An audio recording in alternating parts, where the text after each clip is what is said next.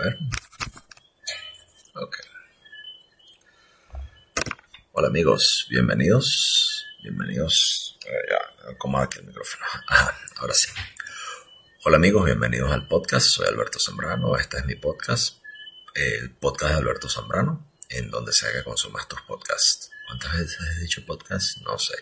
Pero bueno, patreon.com barra Alberto Zambrano. Si me deseas apoyar, ahí puedes hacerlo en la descripción de este video, de este audio, donde sea que me consumas, donde sea que me consumas este podcast, puedes conseguir la forma de poder apoyar y formar parte de esto. Suscribirse es algo que es totalmente gratis. De nuevo, suscribirse es totalmente gratis. Si desbordas generosidad, puedes apoyarme en Patreon o puedes, si gustas, hacer donaciones en cripto o por PayPal, como mejor te parezca, ¿no?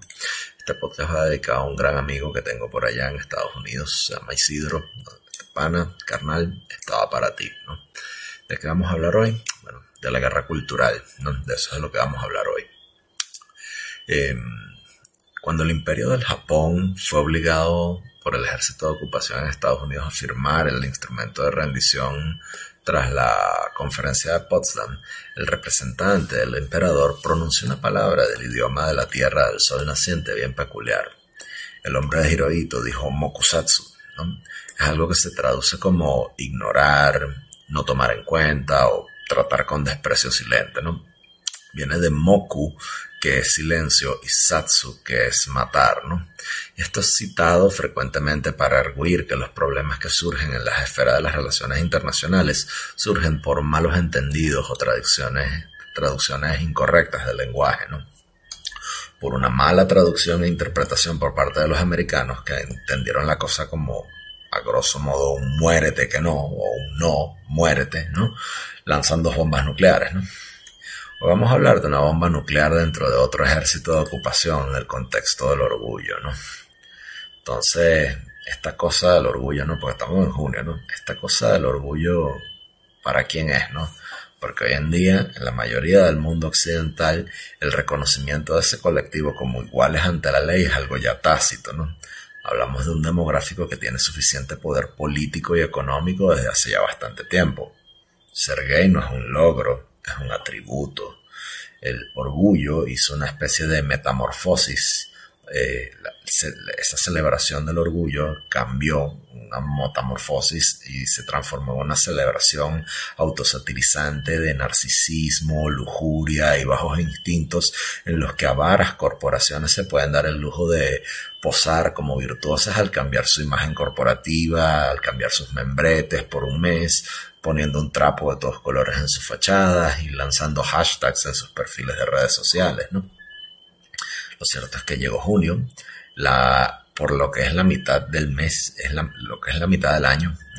Junio es el mes 6, ¿no? Es la, estamos en la mitad del año.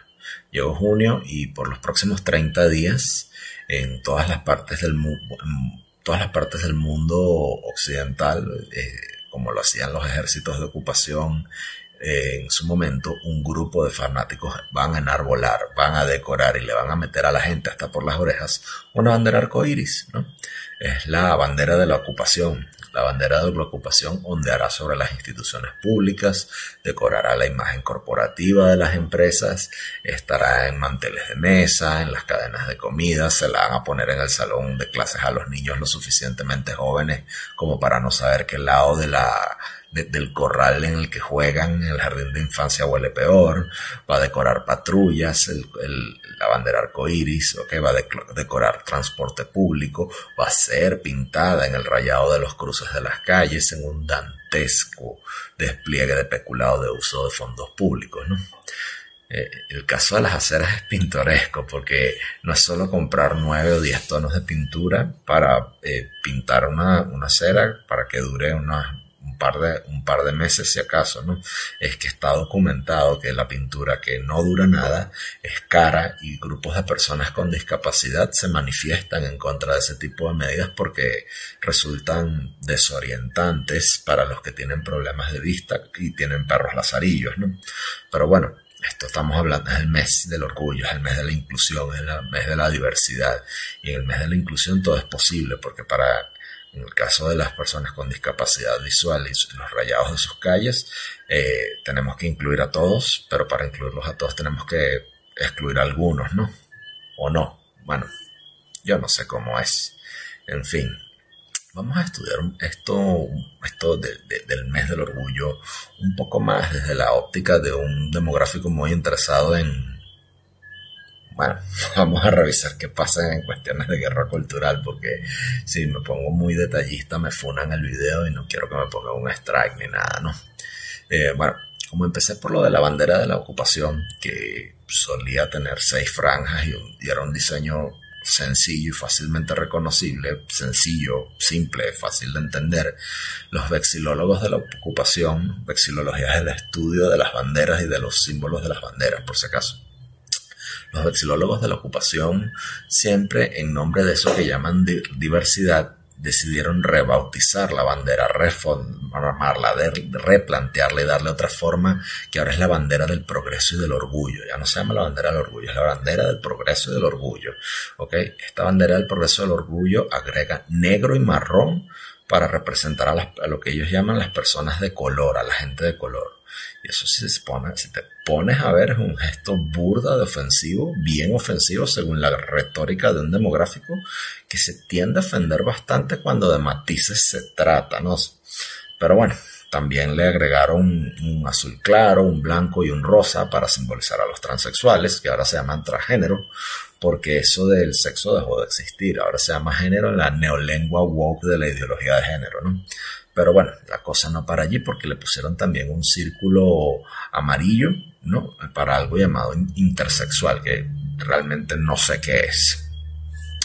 Tales cosas tan, tan descabelladas caen en un ridículo de pana que es increíble, ¿no? De no ser que en países como en el Reino Unido durante el mes de junio, bueno, eh, eh, ondean más banderas del orgullo y del progreso que el Union Jack. ¿no? En, algunas partes en algunas partes del mundo hay más banderas del orgullo que las banderas del mismo país. Por eso digo que hablamos de, una, de, que esto es como un ejército de ocupación. ¿no?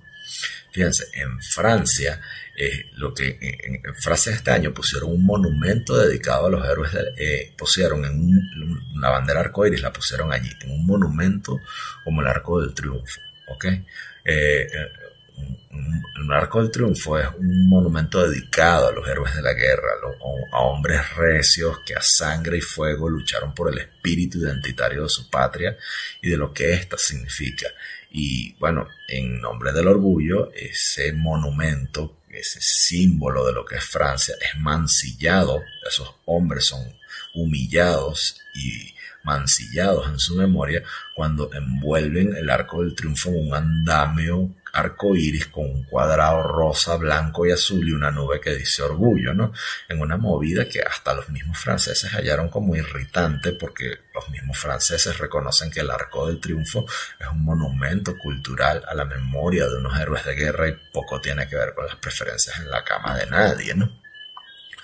Lo cierto que es que este mes, este mes que celebra de una forma que muchos parecen olvidar que el orgullo es uno de los pecados capitales junto con la lujura, la avaricia, la codicia, okay, este mes del orgullo se ha ido convirtiendo por poca de sus propios proponentes okay, en una especie de parodia de sí mismo, ¿no? Entre los más acérrimos defensores de, estos, de estas elecciones de estilos de vida hay acusaciones de transfobia y de odio entre ellos mismos. No tiene que haber un alguien parado en la acera del frente eh, antagonizándolos. Ellos mismos se están echando entre cuchillos. Ya no es necesario que elementos de reaccionarios, de conservadores, de religiosos y afines estén haciendo campaña en su contra porque el mayor rechazo viene de entre ellos mismos a una celebración que ellos mismos le están imponiendo a los demás desde hace más de 30, 40 o 50 años. O sea, esta forma de cancelar a otros por transfóbicos y odiosos entre ellos mismos se ha ido convirtiendo en un, método bien cínico y efectivo de crítica, ¿no? Porque si vemos cómo surge la cuestión del mes del orgullo en junio es porque en 1969 hubo una violenta reyerta arengada por parte de un montón de hombres homosexuales en Nueva York cuando la policía hizo una redada en un bar gay. Poco a poco hubo marchas que fueron conmemorando el día para celebrar un, estilo de vida, ¿ok? Eh, pero en realidad lo que conmemoran es unos saqueos, la, la destrucción de unos negocios y unos policías aporreados, ¿no? Pero luego en 1999 llegó Bill Clinton y hace de esa fecha una cuestión de conmemoración gubernamental en los Estados Unidos y Estados Unidos siendo como que el faro de, todo esto lo empezó a replicar eh, y lo empezaron a, replicar con cada vez mayor fuerza. Eso no quiere decir que previamente no se celebraran en Francia, todo eso se fue celebrando, pero luego vino eh, eh, Francia, Reino Unido, o sea, en todas partes se fue celebrando a raíz de, lo que pasó en Stonewall. Pero luego en 2011 vino Barack Obama y fue mucho más allá, porque si Bill Clinton había conmemorado el 28 de junio como un día, Barack Obama lo hizo, de eso una fiesta de un mes, ¿no? ya no se celebra solo el 28, sino que decreta que sea todo el fucking mes, ¿no? Hay una cosa, la homosexualidad era ilegal en muchos sitios, ¿no? En el Reino Unido fue ilegal hasta 1967, en España hasta 1979, en Cuba a principios de los años 90, ¿no? Eran, eh, y, o sea, luego de los disturbios de Stonewall, eh, las marchas que eran de unos pocos centenares, o sea, acaso unos miles de, de, personas en sus primeros años, ahora son cosas de millonaria asistencia, de, que millones de personas van, ¿no? Se volvió un día de camping, se volvió un día, un, día feriado, un día donde por siempre intuición y, y si te pones a ver con mucha curiosidad, uno podría pensar que hay más heterosexuales marchando con ese ejército de ocupación que el demográfico que es conmemorado en sí, ¿no? Entonces, de nuevo, esta cosa del orgullo para qué es, ¿no? Porque hoy en día en la mayoría del mundo occidental el reconocimiento de ese colectivo como iguales ante la ley es algo ya tácito. El orgullo hizo metamorfosis en una celebración autosatirizante de narcisismo, lujuria y bajos instintos en los que las corporaciones supercapitalistas se dan el lujo de posar como eh, adalides de una libertad y de unas reivindicaciones cuando cambian sus membretes e imágenes corporativas en Facebook, ¿no? Cuando ponen un trapo de todos colores en su fachada, cuando lanzan unos hashtags en sus perfiles de redes sociales. ¿Y qué ocurre? Que mientras tanto tenemos que ver lo que ocurre entre las tropas del ejército cuya bandera de ocupación ya está decorando los pasillos, las ventanas y todo cuanto puede el espacio público invadir ese arcoíris tricolor, ese arcoíris, ¿no? Entonces, o sea, lo que fue un movimiento de subversión para el reconocimiento de algunos que clamaban que sus preferencias en la cama no deberían ser consideradas algo criminal o delincuencial, terminó creando un grupo ruidoso de considerables fanáticos que han llegado a patologizar en su raciocinio a cualquier tipo de comportamiento heterosexual. Hablamos de un grupo que tiene derechos idénticos a los demás, que tiene poder político y económico desde hace mucho tiempo, eh, tiempo suficiente como para poder pensar que este tipo de conmemoraciones y celebraciones de pecados capitales son redundantes, innecesarias y gastivas. La cosa va más allá del mantel que le ponen a tu hijo en el colegio que sea un arco iris, ¿no? Porque ahora las organizaciones como la National Geographic, como las bibliotecas, los centros de estudios que se dedican a la ciencia, salen a producir contenidos en sus redes sociales para sumarse en este delirio celebratorio poniendo tweets sobre peces con hermafroditismo, ¿no? Claro, el mismo concepto de una comunidad LG, 2SL, Full HD, 4K, 1080, 10p, TQIA+++ y todas sus ridículas ha terminado por hacer que dentro del ejército de ocupación hay una disidencia que busca ser acallada de una forma bien cínica, ¿no? Una nueva ideología comercial, frívola, narcisista, avara y autoritaria, tiene que tiene mucho poder dentro de un demográfico que se precia por ser diverso, ¿no? Hay toda una casta de comisarios políticos obsesionados con las políticas de identidad que ya le hacen el trabajo demasiado fácil a los que se oponen a, este tipo de, movimientos e iniciativas, a tal punto de que los, los opositores a la agenda eh, LGBT solo tienen que ver lo que ocurre entre el movimiento LGBT y sonreír en silencio. porque los comisarios políticos del ejército de ocupación, obsesionados con las políticas de identidad y la creencia de que el género es más importante que el sexo, ahora andan como unos Robespierre rosados al ritmo de Lady Gaga, pa, pa, pa, pa, con una ametralladora de balas de teoría crítica psiquitrillando a sus camaradas, ¿no? Ahora, eh, ¿Se acuerdan cuando les hablé de la bomba nuclear al principio de esta grabación? Bueno, pues aquí viene la bomba nuclear color arcoíris, como las que lanzan los de la OTAN en Ucrania a poblaciones civiles para decir que fueron los rusos malucos, ¿no? La grave consecuencia de que entre el movimiento arcoíris se andan echando cuchillo entre ellos es que los más afectados son los hombres homosexuales, que en un principio fueron eletos de todo el mes de junio para que fuera el mes del orgullo, para conmemorar los saqueos de, Stonewall y, la concientización que vino con eso. Hay un libro escrito por Hannah Barnes llamado La hora de pensar, que es la historia del colapso de una clínica de cambio de sexo en el Reino Unido, que nos da muchas luces sobre lo que les estoy diciendo. En Inglaterra había una clínica de cambios de sexo para niños financiada por el gobierno con el dinero de los contribuyentes desde 1989 que hace poco cerró.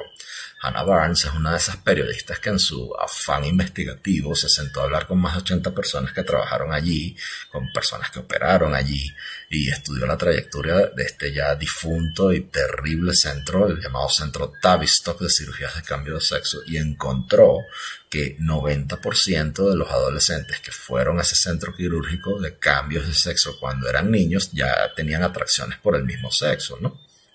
Entonces, hay estudios científicos que confirman una correlación entre lo que llaman la no conformidad con el género durante los primeros años de vida y la homosexualidad en años posteriores. Que descubrió Hannah Barnes que la mayoría de estos chamos, la mayoría de estos niños que mandaban a que les cambiaran el sexo en realidad, probablemente iban a terminar siendo hombres homosexuales y tuvieron que pasar por una cirugía de cambio de sexo para hacerlos creer que eran mujeres, ¿no? La mayoría de estos niños operados de forma engañosa con cirugías irreversibles para hacerles creer que son niñas no eran transgéneros en realidad, sino que en realidad eran probablemente eran gay y iban a crecer volviéndose hombres homosexuales. En la clínica, es más, en la clínica Tavistock había una especie de chiste interno bien morboso, ¿no? que los médicos, las enfermeras, los administrativos y los empleados de limpieza se echaban entre sí diciendo que al paso al que iban operando, operando no, mutilando niños, pronto no habrían gays, ¿no? Entonces, de cierto modo, la esterilización y la medicación de los homosexuales se replanteó como una cuestión progresista, ¿no? Y esto no es nada intolerante, esto no es nada agresivo, es hacerse eco de lo que hacen dentro de ese demográfico. Miren bien lo que muchas ONGs definen como homosexual y verán que la definición es la de alguien atraído por su mismo sexo. Hay comisarios políticos dentro de organizaciones no gubernamentales dedicadas a la defensa del demográfico homosexual, del, demográfico arcoíris, que dicen que las mujeres que excluyan a hombres biológicos de entre sus potenciales candidatos en la cama son equivalentes a racistas sexuales.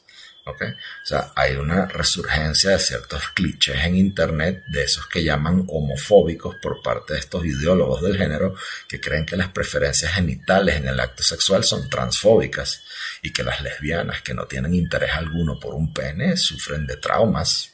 O sea, no lo digo yo, lo dicen ellos. ¿ok? El ethos de lo que llaman los derechos de los homosexuales fue algo consagrado en esos países donde este tipo de cosas son temas de conversación por una minoría de hombres interesados en tener sexo con otros hombres. ¿no?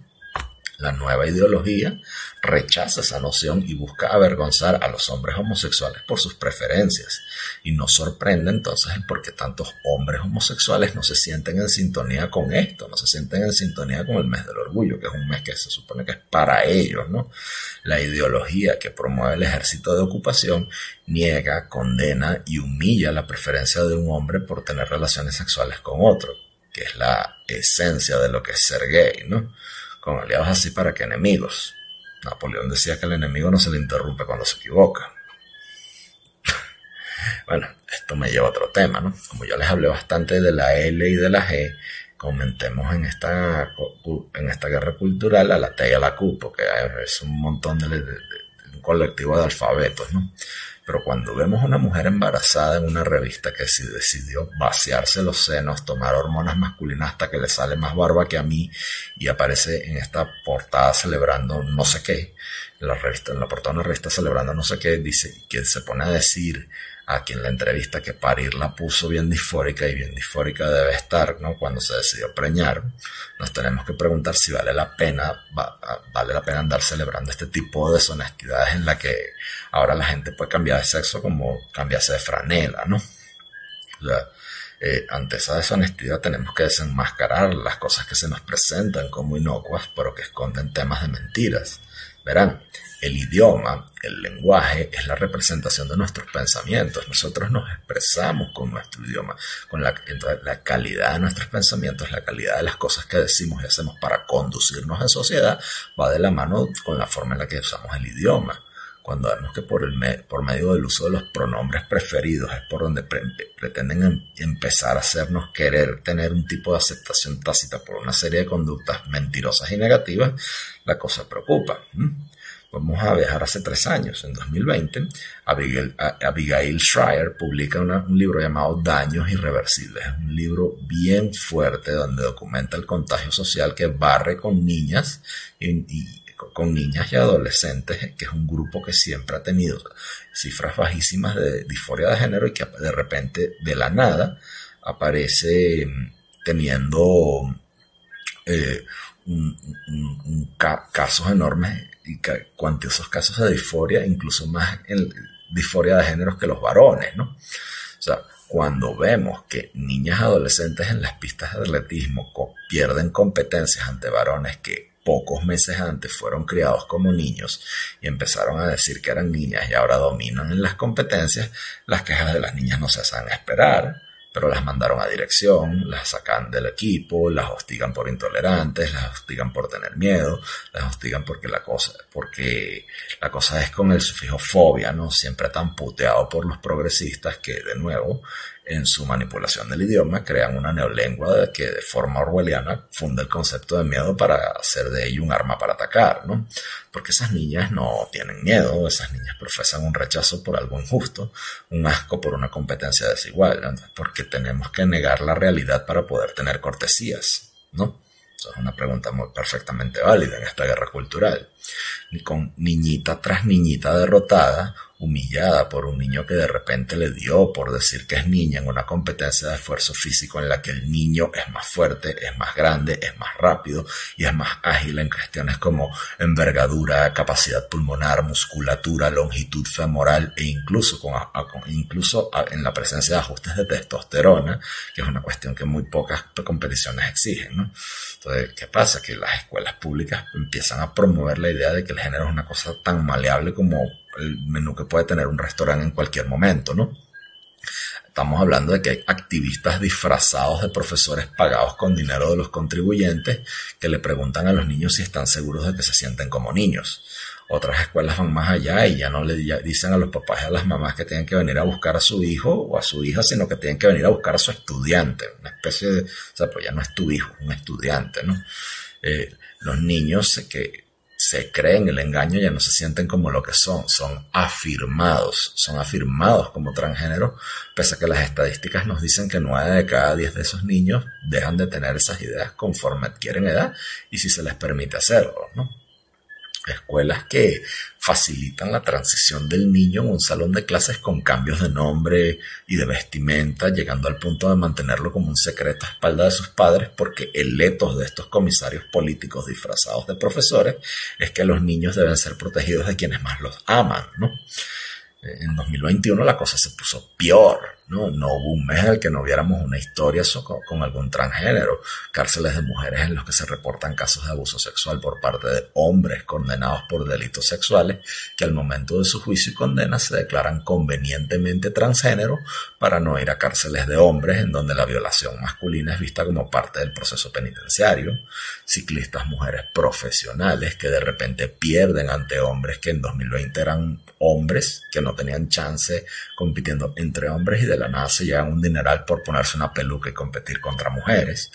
asociaciones de psiquiatría y cuerpos colegiados médicos que adoptan cuidados de afirmación de género como el único tratamiento aceptable para un niñito que de repente le da por jugar con una Barbie en lugar de un carrito un niño vestido de chica que agrede sexualmente a una niña en un baño de escuela de una, en una escuela de Virginia y un, plantel de profesores y directores de escuela moviendo cielo y tierra para encubrir el asunto.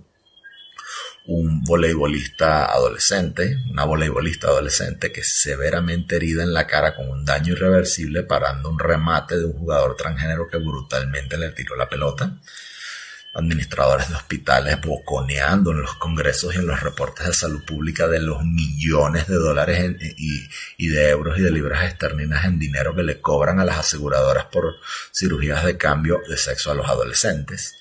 Fotos dantescas de antebrazos de mujeres cuya carne fue arrancada para crear un falo grotesco de mentira, un pipí de mentira que nadie en su sano juicio vería como creíble ¿no?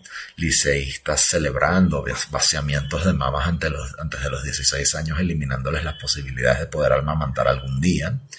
Niños atiborrados de bloqueantes de pubertad hormonal, adolescentes estériles por castraciones químicas disfrazadas de tratamientos en los que jamás podrán tener un orgasmo mientras que sus padres y médicos tratantes dicen que eso fue hecho con un consentimiento informado. Y bueno, Luego vinieron, o sea, con cosas como esas, luego vinieron los testimonios de los arrepentidos uno por uno, de a, de a cuenta gotas, pero son muchos, ¿no?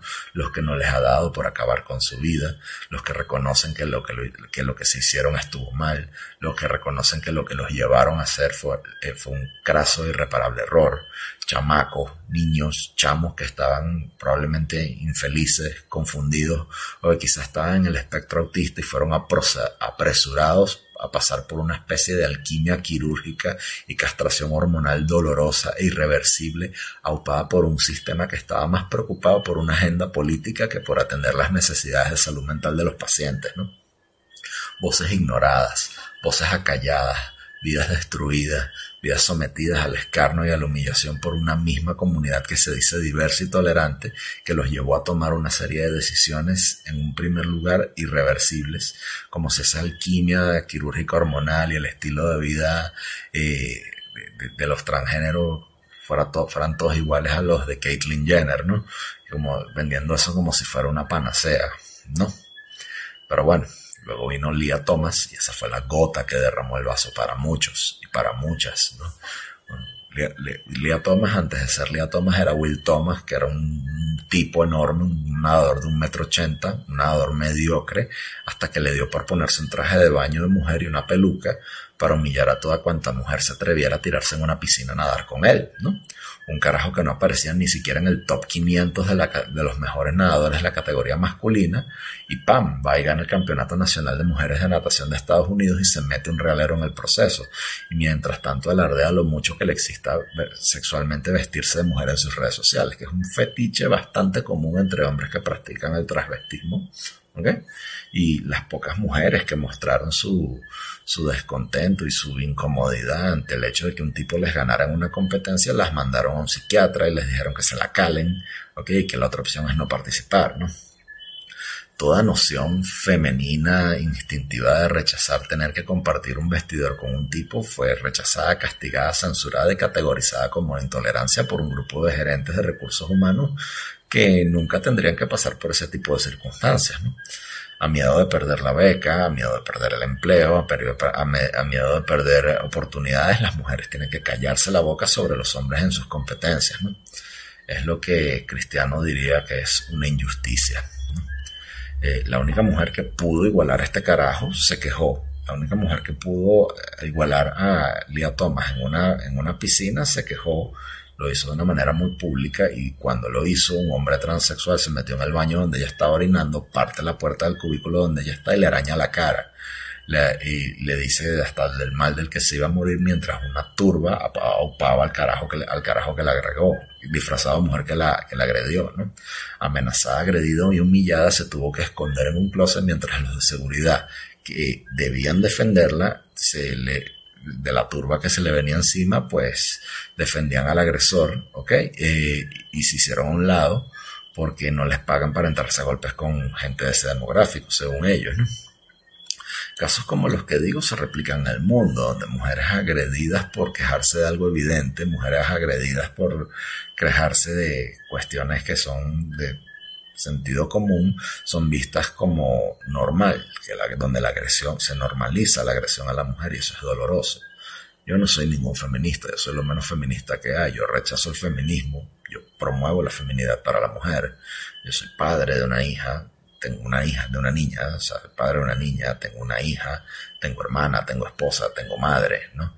Tenemos que ponerle un parado a este tipo de lobbies, a este lobby de tipos disfrazados de Jeva que cuenta que no les dan pie con bola entre nosotros, pretenden con el apoyo de millonarios políticos y pseudoacadémicos irresponsables, farsantes y estafadores hacerse con medallas, premios y reconocimientos que no les pertenecen hay que decirle que no a esos tipos empelucados con filtros de TikTok que amenazan con agredir y matar chicas. Hay que decirle que no a los castradores químicos de niños. Hay que decirle que no a los que cometen crímenes y se ponen una peluca para no ir a una cárcel de hombres y, van y agreden a mujeres. ¿no? Hay que decirle que no a los mediocres que le quitan medallas y premios a los puestos de trabajo a las mujeres. ¿no? ¿Y cómo le puedes decir algo que no a algo en lo que eres cómplice? ¿no? ¿Cómo eres cómplice? Bueno, eres cómplice si participas en la ficción de que un hombre puede ser una jeva, comenzando por su pronombre, ¿no? Tenemos que dejar de andar fomentando esas mentiras porque esas mentiras lastiman a las mujeres. Los pronombres le abren la puerta a este tipo de abusos porque son una trampa argumental retórica con bases falsos sentimentalismos y, y sentidos de cortesía y solidaridad que te obligan a ver la argumentación sobre los espacios que le pertenecen a las mujeres antes de que hayas dicho una sola cosa coherente, ¿no? O sea, la respuesta no puede ser, eh, eh, no, puede ser, la solución no puede ser que se joda a la mujer. O sea, cuando hablamos de este tipo de cosas sobre los transgéneros, los deportes o los espacios que le pertenecen a las mujeres, la respuesta no puede ser que hay que joder a la mujer. No, las mujeres no pueden apagar un sentido innato de peligro solo por complacer a un tipo empelucado, guapo y apoyado por un grupo de millonarios judíos irresponsables. De, o sea, no se le puede quitar a las mujeres la justicia de participar en una competencia entre sus pares, no se les puede quitar a las mujeres la dicha de compartir y cotillar entre ellas como mujeres por cosas como esas. Entonces, gobierna tu discusión sobre temas como estos con base en la realidad y no, no uses pronombres. O sea, eso es una de las cosas que quiero decir. Mi nombre es Alberto Zambrano, espero les haya gustado esto que, de lo que estoy hablando y bueno, hasta la próxima patreon.com barra Alberto Zambrano. Si desborda generosidad, te puedes suscribir por allí si quieres. Le una donación en cripto, también está en, la descripción de este este PayPal. El PayPal, este es el podcast de Alberto Zambrano, en donde sea que consigas tus podcasts, aquí en TikTok, en Spotify, Apple Podcast, Google Podcast, en YouTube. Hasta la próxima.